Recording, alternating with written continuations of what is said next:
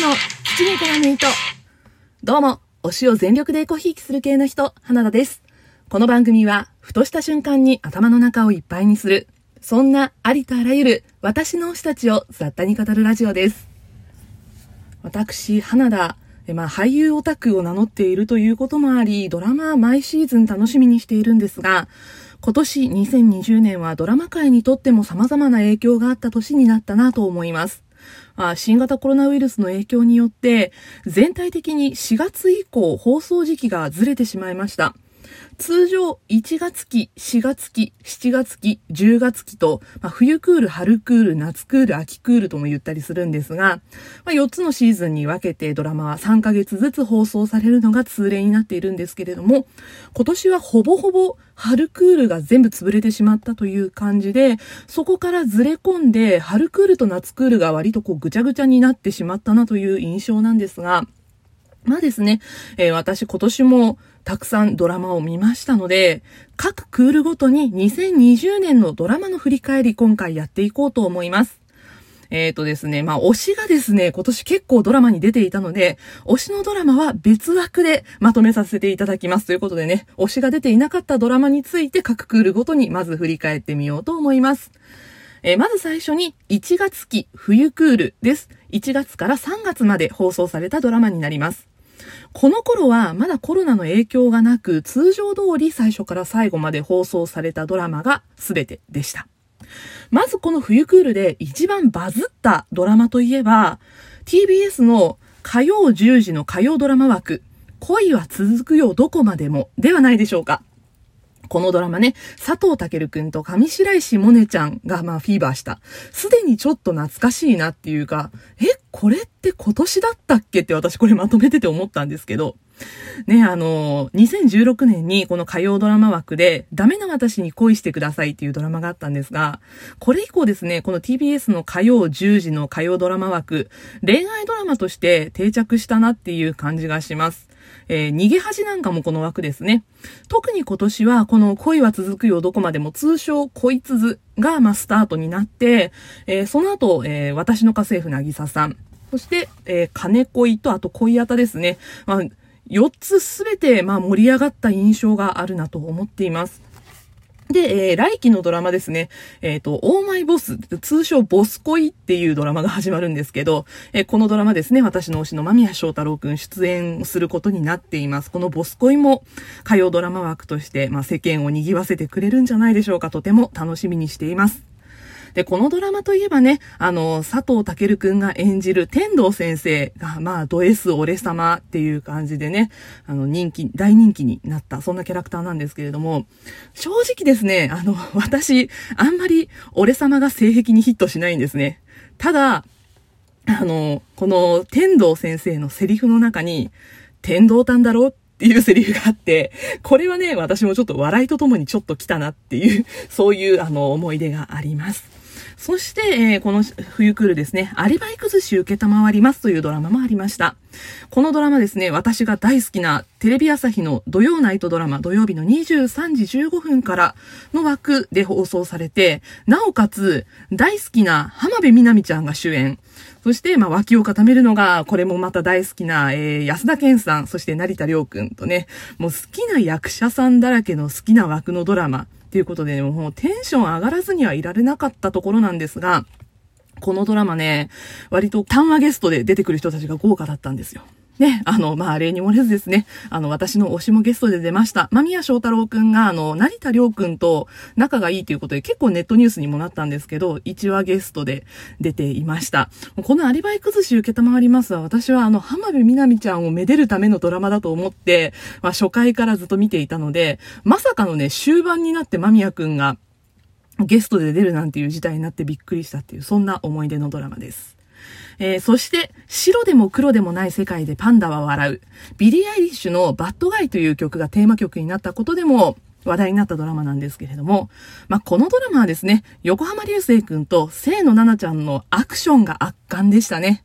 で、あの、まあ、いろいろ言われたドラマだったんですけど、私は、あの、世の中のグレーな事件に白黒つけるために存在するミスパンダというね、この設定が結構好きでした。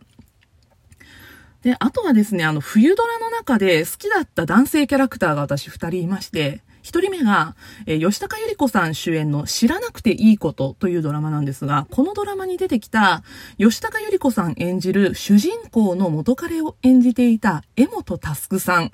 もうほんとね、大人の男なんですよ。もう本当にね、めちゃくちゃかっこよくて、もう江本佑さん大好きって思ったんですけど。で、あともう一人が、これはね、ちょっとね、逆パターンになっちゃうんですけど、あの、この男は人生最大の過ちですという、えー、松井愛理ちゃん演じる OL の奴隷になりたがる、普段は経営手腕も実務も切れるイケメン社長を演じていた、早見もこみちさん。私ね、もこみちさんが出てるドラマめちゃめちゃ久しぶりに見たんですけど、このもこみちさんがね、ビジュアル超かっこいいのに、ド M なんですよ。もうなんか、その落差にやられたっていう感じで、このもこみちさんが演じてるキャラクターも結構好きでした。あとは、私、冬クールのドラマで割と、あの、注目していたのが、えー、女子高生の無駄遣い、あと、アライブ、がん専門医のカルテ、伝説のお母さん、羽村明などなど、あの、女性主人公が活躍する両ドラマが多かったなというふうに思っています。あとですね、世代ワーズというドラマとホームルームというドラマで山田裕貴くんが同じクールに主演を2つ掛け持ちしていました。これもすごいことだなと思います。あとはね、あの、クール関係ないんですけど、1月から大河ドラマ、キリンが来るが始まりました。まあいろいろありましたけどね、途中で休止になったりとかもしましたが、私は1月からもう毎回楽しみにしてキリンが来る見ています。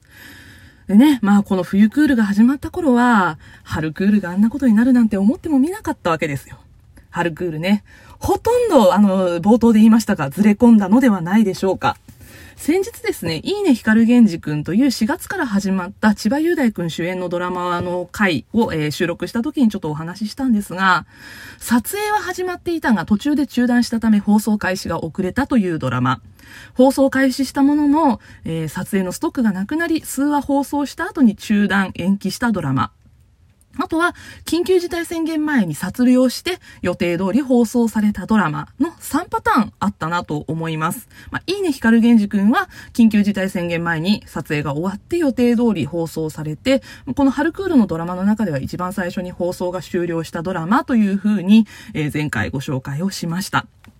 で、ちょっと変わったパターンだったのが、美食探偵明智五郎というドラマです。このドラマ、中村智也さんが主演をしていたドラマなんですけれども、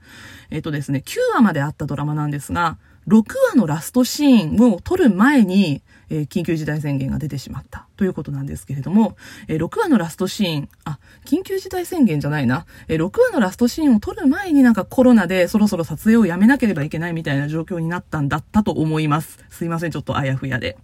で、6話のラストシーンは、密接を避けるために演者間の距離を保つ方法を考えて撮影したというね、ちょっとあの特殊な雰囲気で撮影した上で放送がされました。で、その後、6話以降がまだ全然完成していなかったそうなんですが、未公開ストーリーを含む特別編という形で、3週間挟んだ後、その後緊急事態宣言が明けて、収録をした分、残り3話が放送されるということで、休止しなかったんですね。あの、撮影のストックはなくなったにもかかわらず、中断することなく、そのまま放送を続け、えー、最終回まで放送されたというちょっと特殊なパターンのドラマでした。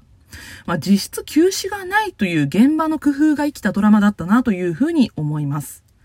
で、その他の春クールのドラマなんですが、6月から7月に放送開始をずらしたものがほとんどです。えー、半沢直樹、私の家政婦なぎささん、この辺7月スタートですね。あと BG、ミュー404、ここあたりは6月のスタートです。そして、スーツ2は1話と2話を4月に放送した後休止になって、3話が7月末からスタートして10月に放送が終了するという形になりました。